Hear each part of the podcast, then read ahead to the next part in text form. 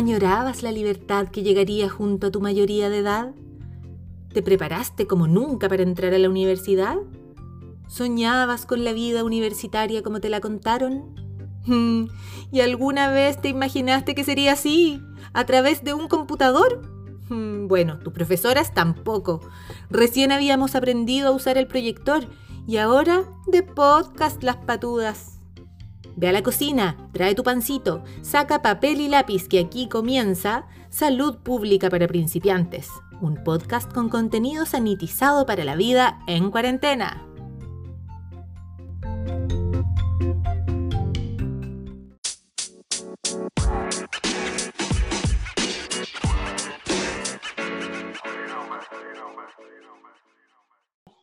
Bienvenida Giselle, estamos con Giselle Davis Toledo, ella es docente de nuestro querido, amado Departamento de Salud Pública de la gloriosa Universidad de Talca.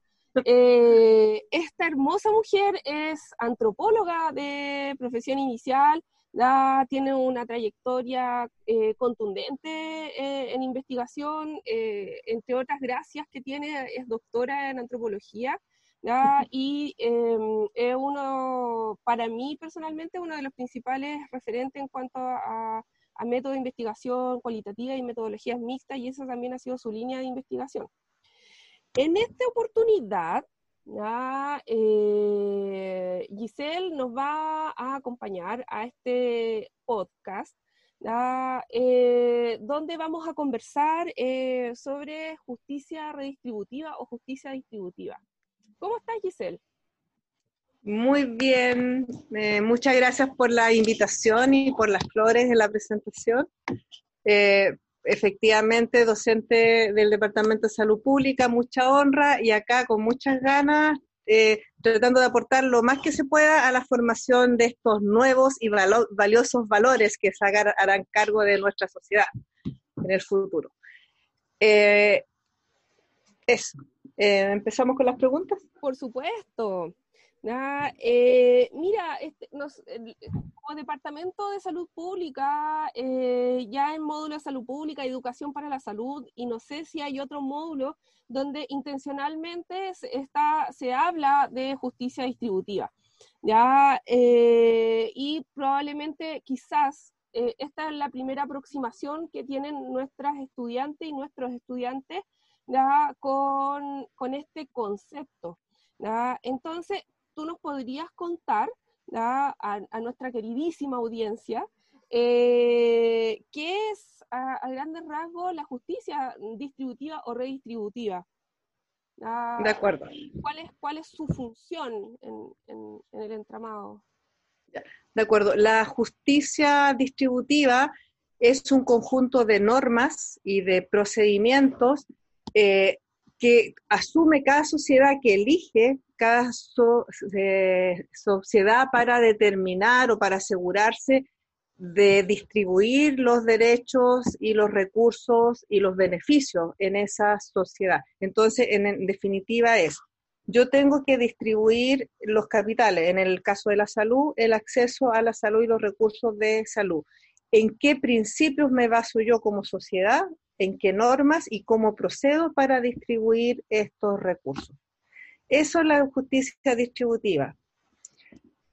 Eh, ahora, eh, una de las cuestiones importantes es que la justicia distributiva eh, como concepto se asocia, se emparenta, se casa, ¿no es cierto?, con posiciones políticas porque no es coincidencia que a cierto conjunto de posiciones políticas, sea de derecha, de centro o de izquierda, se asocia a ciertos valores dentro de las justicias distributivas. Perfecto, entonces podríamos, eh, claro, o sea, la, forma en cómo se distribuyen, eh, ya sea las riquezas eh, de una nación, los capitales de una nación y también en el caso de salud, la salud, el acceso y el, acceso a salud de una población, es indisociable, entendí bien, de las posiciones políticas que también emergen. Exactamente. O sea, podríamos decir que lo, lo como, como, dice la consigna, lo personal es político, o sea, lo, lo, básicamente de cómo se distribuyen los recursos, de las gestiones que se hacen, de los alcances y las cosas que influyen en la vida cotidiana, también está determinado por esto? Absolutamente, absolutamente. Ahora, en, en el mundo occidental actual tenemos dos posiciones predominantes frente a esta justicia distributiva en salud. Uno, que es clásica, que son los liberales, lo que llamamos ahora los neoliberales, ¿no es cierto? Y los otros, lo que llamamos los libertarios igualitaristas. Los liberales se asocia a la derecha y los libertarios igualitaristas lo, asociamos más, bien al, centro. Una tercera posición que menos, em, que, está, que tiene menos presencia, ¿no es cierto? Pero también son los comunitaristas. Nosotros nos vamos a centrar en las dos primeras, en, en el liberalismo y en los libertarios igualitaristas. Perfecto. Entonces, según lo, que voy desprendiendo, ya eh, es que hay más de dos posiciones opuestas. Sí. ¿ya? Sino que es como una gradiente de, formas de mirar este eh, o de abordar. Exactamente, exactamente. Y que hay muchas, pero por, eh, por, por, motivos de, evitar que, que, nuestros estudiantes enloquezcan, ya vamos a conocer las dos principales, ¿sí? las dos principales, pero de todas maneras me voy a referir a la gradiente. Perfecto, gracias. Ya, eh, vamos a ir por partes. Las justicias distributivas, por ejemplo, lo primero que se plantean y donde no están de acuerdo es que si la salud es un derecho o es un privilegio. ¿De acuerdo? Nosotros tenemos todo el sector de centro hacia la izquierda que plantea que la salud es un derecho y que el solo hecho de nacer como ser humano te da derecho a ser digno y dentro de ese ser digno, palabra que está más o menos en boga este último tiempo, ¿no es cierto? Incluye que te seas asistido y que tengas la mejor salud posible. De hecho, la definición de la OMS de la salud es como ser feliz prácticamente. Entonces, ¿cuándo tengo yo derecho a ser feliz? Simplemente cuando nazco. Soy digno y tengo derecho a ser salud, feliz y a salud. Y en el otro extremo se plantea no.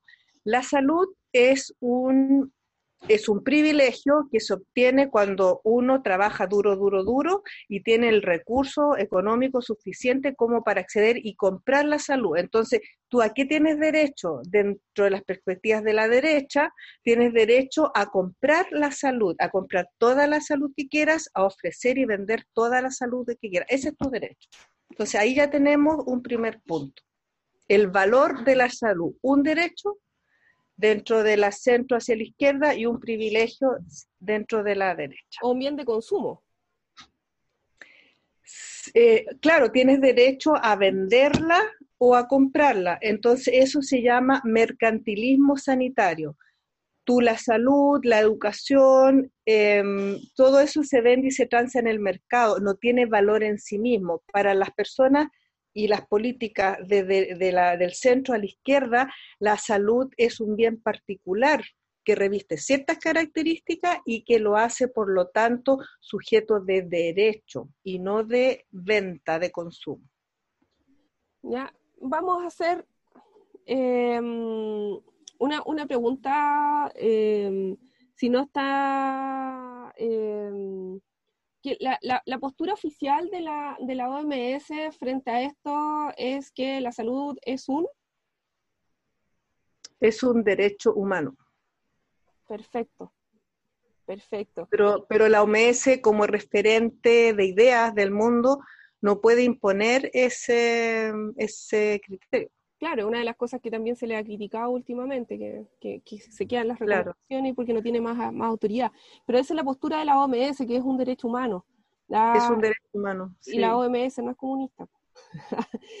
no, a ver, y ahí, y ahí, profesora, usted lleva otro tema súper interesante que tiene que ver que por algún motivo en nuestro país y en, y en otros pocos países se asocia que la salud como derecho se asocia inmediatamente al comunismo, al socialismo.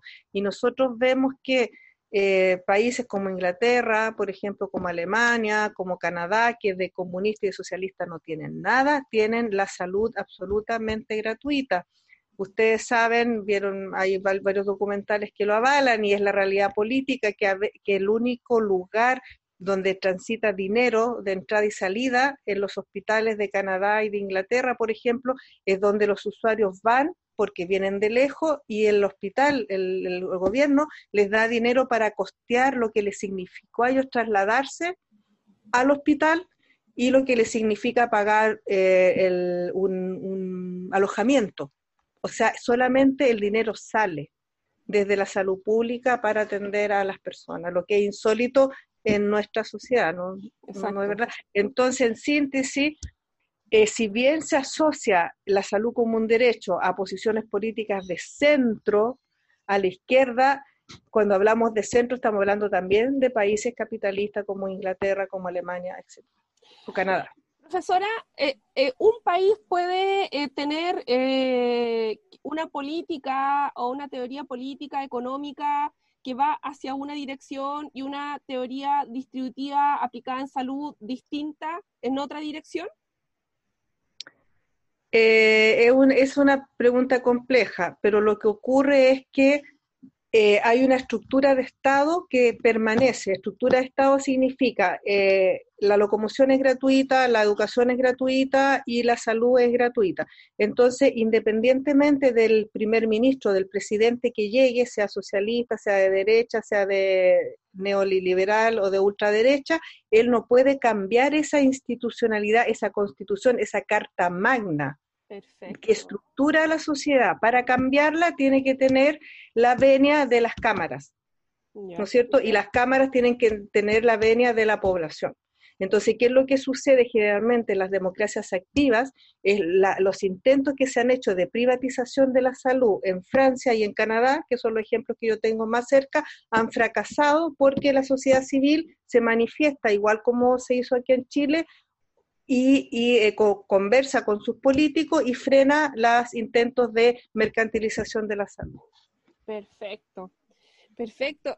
Eh, el, en términos, bueno, hablamos, mencionamos que existe una, una, gradiente y también eh, usted partió contando de que va, va, va, a referirse a las dos como más hegemónicas, sí.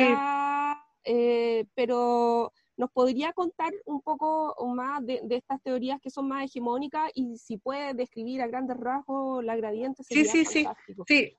Partimos con el Estado, dijimos que esta, los liberales, vamos a poner, vamos a entrar al tiro de los extremos, los liberales, ¿no es cierto? Y los comunitaristas, que serían los socialistas, eh, tienen posiciones diferentes frente al, a lo que el valor de la salud, ¿no es cierto? Para uno los derechos del, del, centro hacia la izquierda y para una es un privilegio que se, que, se compra. La otra diferencia es respecto al rol del Estado. Por ejemplo, los neoliberales, los liberales dicen que el Estado solamente debe controlar el orden social, ¿no es cierto? Y asegurarse que el mercado funcione, que las personas puedan comprar y vender, que se, que se respeten los derechos, las leyes, las leyes de la sociedad y del mercado. Eso respecto al rol del Estado y no, no tiene que intrometerse en regular los servicios de salud. Por ejemplo, esto que se hizo ahora de, tener que exigir que no se vendan los medicamentos, las mascarillas o el alcohol gel o el test del COVID-19 a más de 20 mil pesos, eso no se puede hacer en una sociedad de derecha donde eh, la salud es simplemente un servicio de consumo. Se hizo en Chile por un estado de excepción. Ya. Y por el otro lado, del centro hacia la izquierda, en lo que se dice que el Estado sí tiene que tener injerencia, sí tiene que controlar porque la salud es un bien público y es un derecho. ¿Y por qué es un bien público? Ya supimos por qué es un derecho, porque la salud no, no depende de la voluntad individual y, es, y afecta a la población completa. Y además de eso, eh, si la población se enferma, la que cae completa y la que se derriba y que ahí ocurre un fenómeno que se llama de anomia o desestructuración social es la sociedad en su conjunto. Y lo vemos ahora. No, el hecho de, la, de la cuarentena, de ponerte mascarilla y tomar los resguardos, no es porque, no eso es una situación que solamente te atañe a ti, más que nunca vemos que atañe a la sociedad en su conjunto. Entonces, si la salud es un problema relacionado con toda la población, el único que tiene la autoridad moral y que vela por el bien común en los estados democráticos es el Estado. Eso es lo que dicen las corrientes de centro a la izquierda. Perfecto. O sea, asume que la salud es un asunto colectivo. Exactamente. ¿Y quién resguarda el derecho del colectivo? El Estado. Claro, ¿y por qué no el mercado? Eh... claro, no, disculpe, pero como estamos haciendo el diálogo, ¿por qué no el mercado? Porque el, mercado obedece a intereses individuales y el fin que mueve al mercado es el lucro, no es el bien común. Exacto. Perfecto, clarísimo, como siempre, profesora. Ah, em, ¿Podríamos hablar un poco más de la gradiente? De acuerdo, eh, como... permiso, a lo mejor ¿Mm? nuestros, nuestras y nuestros auditores eh, mm, probablemente vienen con algunas ideas preconcebidas, ya como que existen dos formas nomás y dos formas antagónicas. Ya, ah, perfecto. Claro. Ya, entendí. del espectro político, digamos. Exacto. Ah, ya. Bueno, nosotros, eh, cuando uno discursea y habla, separa las cosas para que se formen grupos que uno pueda entender. Entonces habla de derecha y habla de izquierda, por decirlo así, de, de neoliberales y de libertaristas igualitarios y de comunitaristas. ¿De acuerdo? Pero ¿qué es lo que pasa entre medio? Que los liberales de derecha pueden tener políticas socialistas, puede que las personas de centro o los libertaristas igualitarios, ellos dicen, habla, esto es, sí, sí que es gradiente, ellos dicen, mira, nosotros creemos que la salud es un derecho y es un derecho humano, pero y vamos a hacer lo mejor que podamos en la medida de lo posible para distribuir todos los recursos y con, y con el menor dinero posible tener el mayor impacto posible. Entonces vamos a hacer políticas sociales que van a estar dirigidos a los grupos más vulnerables, porque ahí tengo más, esos son los que más necesitados. Entonces, ¿qué hace el Estado de centro? Hace subsidios y hace programas dirigidos a grupos específicos que son los grupos más necesitados. Ya, eso ya es un matiz, es un gradiente. Y al otro lado estamos con los países socialistas, por ejemplo, que dicen que el Estado es el único que vela y que la salud tiene que ser un derecho universal y gratuito para toda la población y que todo sujeto tiene que tener derecho a la salud máxima. Y dentro de eso tenemos movimientos feministas, tenemos movimientos ecologistas, tenemos los partidos de izquierda tradicionales, socialistas, comunistas, eh, etcétera. Y entre medio también hay eh, partidos que son ecologistas, feministas, que están por salud, por educación gratuita. Algunos quieren cambiar el sistema completo de la sociedad y otros dicen, no, sabes que yo me voy a hacer mi propia comunidad donde voy a poner en práctica esto. Entonces, mi territorio, ustedes han escuchado hablar que hay gente que compra parcelas o que se apropia de sectores, voy a hacer mi comunidad perfecta eso es una, no sé si a eso se refería, profesora, lo que quería que hablase. Sí, o sea, en parte, porque aquí tenemos dos cosas, una, una forma de mirar eh, eh, cómo distribuimos los recursos y cómo distribuimos el acceso a la salud, ya, y esto, como lo había, lo, había mencionado usted hace, un, hace algunos minutos atrás, iba ineludiblemente de la mano también con las formas de mirar o las, o, las propuestas para eh, gobernar que son las famosas, las, tesis políticas, y aquí tenemos un abanico de cosas. Entonces, aquellas tesis políticas que van más hacia la izquierda, ya tienden a distribuir a la salud eh, como un derecho, y las que están más, más, más, más a la izquierda, ya tienden a distribuirla como un derecho universal. para todas y todos. para todas y todos, sean o no habitantes incluso de la nación.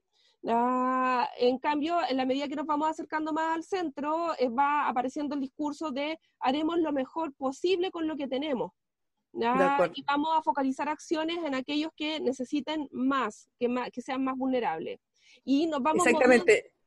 ¿Sí? ¿Sí? Sí, y si nos vamos al otro extremo. Claro, entonces, si nos vamos al otro extremo, mm, probablemente si usted no paga, se muere.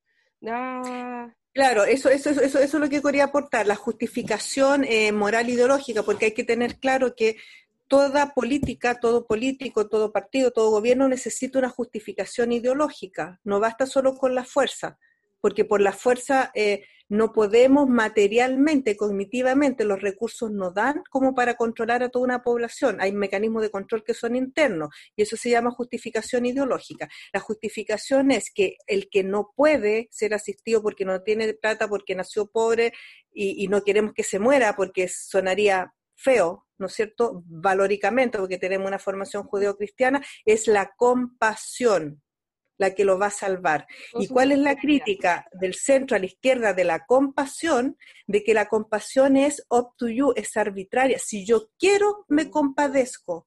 Si no quiero, no me compadezco. Entonces dejamos a esa persona en una roleta rusa. O sea, depende de la cantidad de recursos, del ánimo de las damas tricolores y de las fundaciones de beneficencia, si salva a esos sujetos o no los salva. Es dejarlo al arbitrio de la, de la voluntad individual de los grupos compasivos. Ok, eh, perfecto, me, me, me, queda clarísimo y estoy segura que a nuestra queridísima audiencia juvenil también le quedará clarísimo. Eh, profesora, eh, ¿podrías mencionar las dos principales, las dos más hegemónicas en Occidente y eh, contar más o menos cuáles serían sus características? De acuerdo, tenemos los liberales, el liberalismo, neoliberalismo y los libertarios igualitaristas. Los liberales y neoliberales están asociados a la derecha y los libertarios igualitaristas a los partidos de centro, ¿no es cierto? Centro izquierda, centro derecha. Entonces, dentro del liberati los liberales asumen que la libertad no es un derecho, sino un privilegio. Ellos por lo que velan es por lo que se llama la libertad negativa, o sea, que nadie te niegue tu libertad. Ahora hay, hay que hay un, puntito. ¿Qué significa eso? Que la crítica del, de los liberales a los liberales igualitaristas es que si los liberales igualitaristas aumentan los impuestos para cubrir la salud, lo que están haciendo es obligando a la gente que tiene dinero a compartir con el otro su dinero, lo está, le está imponiendo libertad negativa. Ahí hay un, ya, lo otro es que lo que habíamos dicho, que para los liberales eh, los indigentes, el problema de los indigentes se resuelve con compasión y para los libertarios igualitaristas tienen que, con políticas de Estado focalizadas, ayudar a los más desfavorecidos.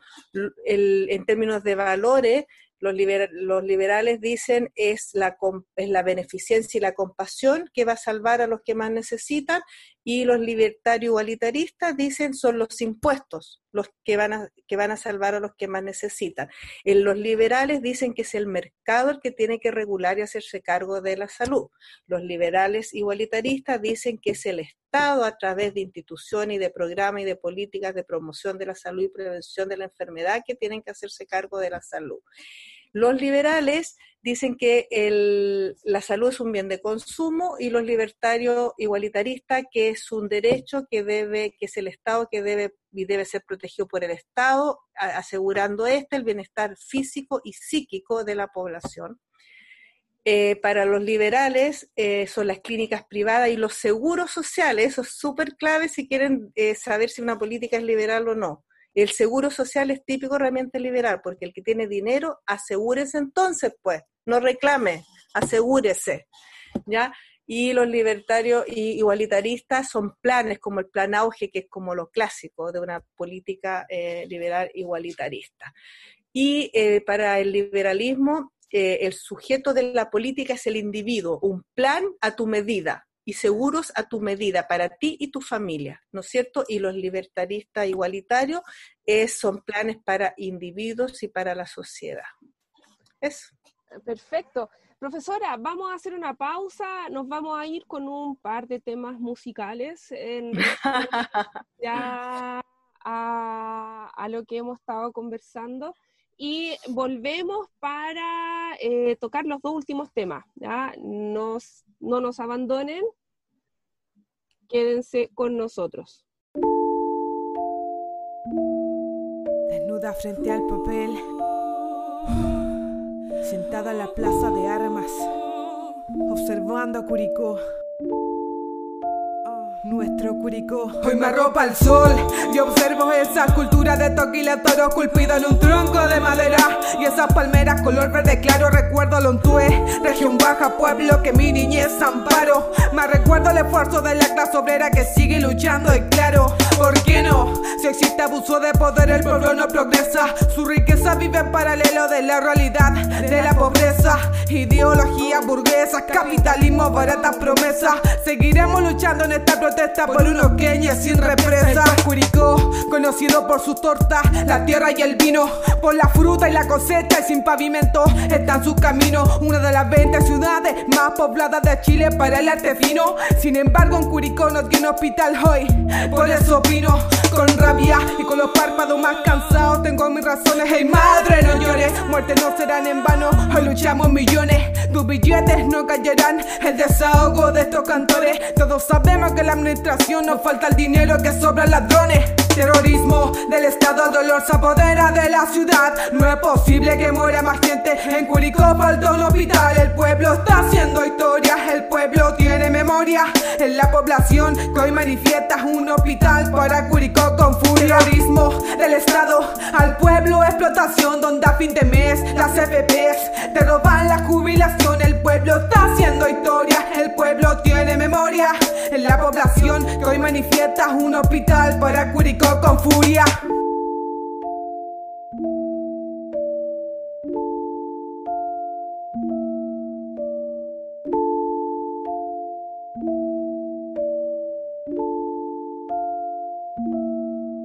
Faltan camillas, capacidad, el dolor se apodera de los pasillos. Especialistas y vocación, faltan oncólogos para niños. Horas médicas que demoran años. Primero cantan los grillos. La vida sana tiene un precio que no puede pagar tu bolsillo. Cuadripotencia, pacientes mueren esperando su atención en urgencia. Y médicos particulares brillan por su ausencia en las emergencias. ¿Qué pasó con terrenos comprados? Ah? ¿Qué pasó con la transparencia? Y es que hoy nadie se hace cargo, se han vuelto común la negligencia. ¿Cómo es posible que actúen por conveniencia en un tema tan delicado? Esto no es un juego, somos personas y cansados de la corrupción del Estado. Estamos en contra de sus tantos crímenes organizados, en contra de su hipocresía y de sus robos legalizados. El pueblo grita en revolución, la revolución la que nos une. Esto es un derecho, no es un favor. Deja ya vivir en la nube. Mi condolencia para esa familia, víctima de crímenes impunes. Todos por una misma razón, es la revolución la que nos une.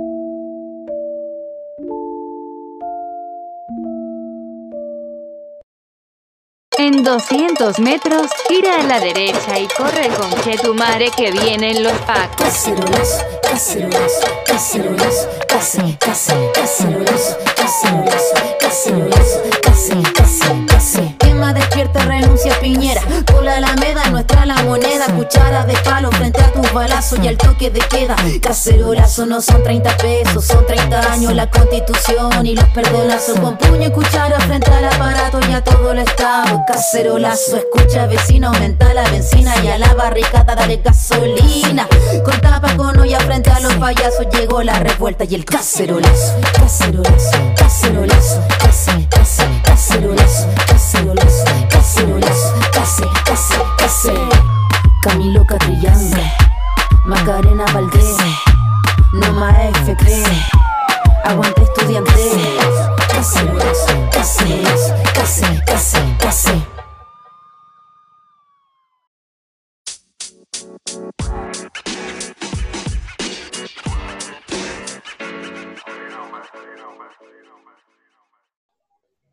Perfecto, estamos de vuelta eh, con, en la compañía de Giselle, ya para ya eh, eh, ir redondeando un poco este tema, no, es nuestra idea, nuestra idea es seguirlos encantando, no espantarlos. Así que eh, eh, no siempre nos resulta, lamentablemente. Pero em, bueno, dentro de, cualquier módulo, ya sea educación para la salud, salud pública y otros módulos que dicta el Departamento de Salud, siempre está presente eh, este tema y otros también que no son estrictamente eh, del área sanitaria, sino que son más bien de eh, ciencias sociales. básicamente, y esto es un juicio personal, pero para poder entender la salud de poblaciones o salud pública, ya necesaria e indispensablemente hay que tener, aunque sea una pincelada de ciencias sociales. ahora, eh, ¿Por qué, profesora, eh, usted cree eh, que es recomendable que los estudiantes en su formación y más aún los profesionales de la salud sepan o puedan entender o más bien tengan algún conocimiento, barniz, pincelado o aproximación a las teorías de justicia distributiva? De acuerdo. Em, hay un primer tema que es propio de los valores de nuestra universidad, como Universidad de Talca, estatal y laica, que es la responsabilidad social. Eh, cuando como universidad formamos profesionales, estamos formando también actores sociales, personas con mirada crítica, con una proposición, con un ideal de ser humano y con un ideal de sociedad. Entonces, un profesional es un ser humano complejo y pensante y por lo tanto tiene que saber qué es lo que quiere como sociedad y como ser humano. ¿Por qué? Les voy, lo voy a extrapolar un ejemplo. Si hay un militar que el general le dice dispara y mata a una persona, ¿qué argumento, si esa persona es un niño, tiene ese, ese, ese soldado para decir no lo voy a matar? ¿Qué es lo que tiene que saber? Es exactamente lo mismo que ustedes tienen que saber. Si usted, el director de una clínica, viene una persona y le dice no lo atiendas porque no tiene dinero, ustedes qué tienen que saber para enfrentarse a esa situación y saber qué contestar, saber dónde acudir y saber si van a hacer, hacerle caso o no, van a ser cómplices o no. Entonces tienen que saber que existen leyes, que existen derechos, y esos derechos y esas leyes están basadas en principios de la justicia, están basadas en modelos sociales. Entonces, eso es una primera, eh, una primera parte, una responsabilidad ética, saber en qué contexto sociopolítico, económico se sitúa su práctica clínica o su práctica profesional, para saber, en caso, sobre todo, por ejemplo, en caso de emergencia, ¿no es cierto?, en qué contexto tienen que actuar y cómo tienen que actuar, quién tiene derecho a ser atendido o a no ser atendido. Lo otro también que es muy importante, que ustedes van a trabajar seguramente en, en clínicas privadas o en CESFAM, en centros de atención en salud, que tienen programas que van a estar a responsabilidad, van a ser ustedes los responsables de supervisarlos, dirigirlos o actuar dentro de esos programas. Y cuando uno hace bien las cosas, sabe en qué contexto las hace, cuáles son los objetivos, los principios de, esos programas, cuáles son los valores que están a la base de esos programas, porque no todo está escrito, porque todo es muy complejo, pero si ustedes conocen los principios, los procedimientos, que es lo que está a las bases, les va a permitir tomar mejores decisiones de acuerdo a las políticas, porque se van a saber cuál es la filosofía que hay de base en esa política. ¿Ya? Y la otra, tercera razón que les serviría es simplemente que como profesionales de la salud ustedes tienen el corazón en la salud, entonces tienen que saber frente a la panoplia de candidatos y de política y de proyectos cuál elegir, cuál está, va a ser más de acorde a la visión que ustedes tienen de lo que tiene que ser una salud de calidad en su país. Profesora, a mí me, surge un poco la inquietud, ¿ya? porque yo creo que muchos eh, hemos ido como madurando un poco en, la trayectoria, ¿ya? Eh, pero en general eh, nosotros venimos de un contexto donde em, la, la política está tremendamente desprestigiada y tiene muy poca confiabilidad. ¿Ya? Entonces, el discurso hegemónico, o sea, que la mayoría comparten es que es basura, Y que no es bueno ni mm. inmiscuirse ni pensar en ello.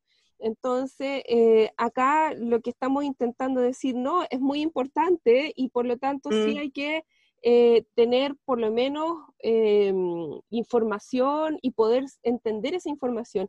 Que, ¿por qué, ¿Cómo podríamos no es desterrar el término, pero sí podríamos dar eh, sustento principalmente que ese discurso de no me interesa, de no quiero o todo esto es lo mismo, em, ¿cómo podemos transmitir que efectivamente no es lo mismo y que sí es mm. necesario eh, no tan solo la, entenderla y elevar la discusión, sino que eh, eso es lo mínimo, sino que más bien, eh, ¿por qué no tener opinión? De acuerdo, ahí la confusión principal es entre la política y la forma de hacer política, igual que las necesidades básicas. Alimentarse es una necesidad de toda la especie y las formas de alimentarnos son distintas, algunas son malas y otras son buenas. Lo que se desprestigió no es la política, porque todo ser humano, bueno, lo vimos con el movimiento social, ¿no es cierto? Necesitamos decidir, participar y tener un valor y sentirnos integrados, y eso es política, tomar decisiones políticas. Necesitamos eso, para sentir que en nuestra sociedad, en nuestro nicho, en nuestro espacio, en nuestra cueva, ¿de acuerdo? Entonces, pero lo que sí y que ¿Y cómo se hace? Primero, validando al otro, encontrándole razón, porque efectivamente, por lo que hemos visto en nuestra sociedad, hay desprestigio, hay corrupción. O sea, no es que la gente, por irresponsabilidad, no vamos a culpar a la víctima acá.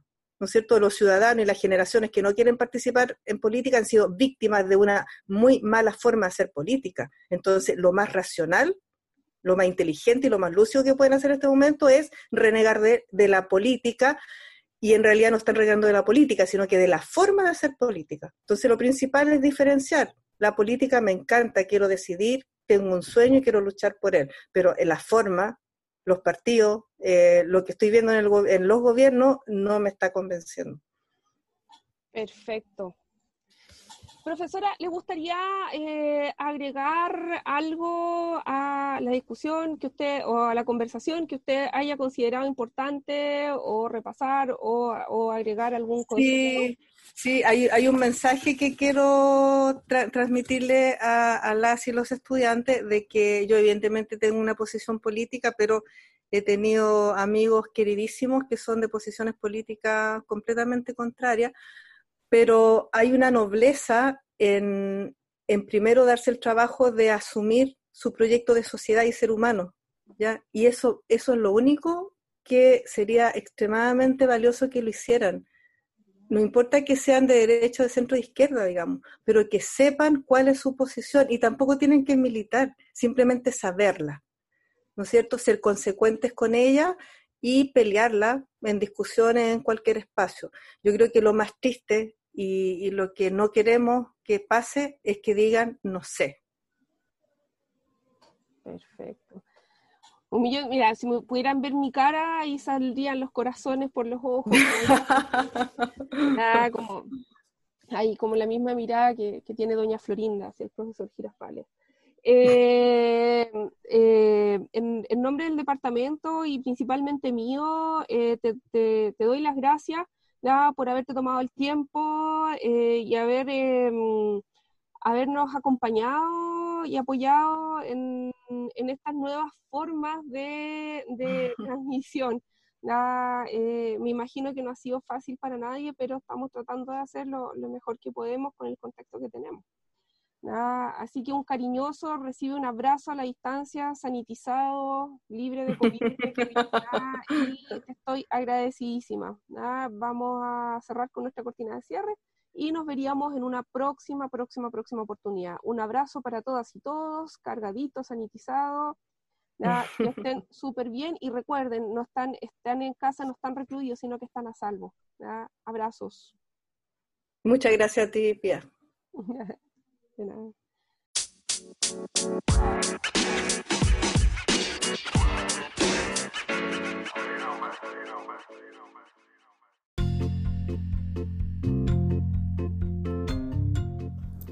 colorín colorado, este podcast se ha acabado. Esperamos que hayas sobrevivido al ataque de aburrimiento. Mm. Gracias por acompañarnos y será hasta la próxima.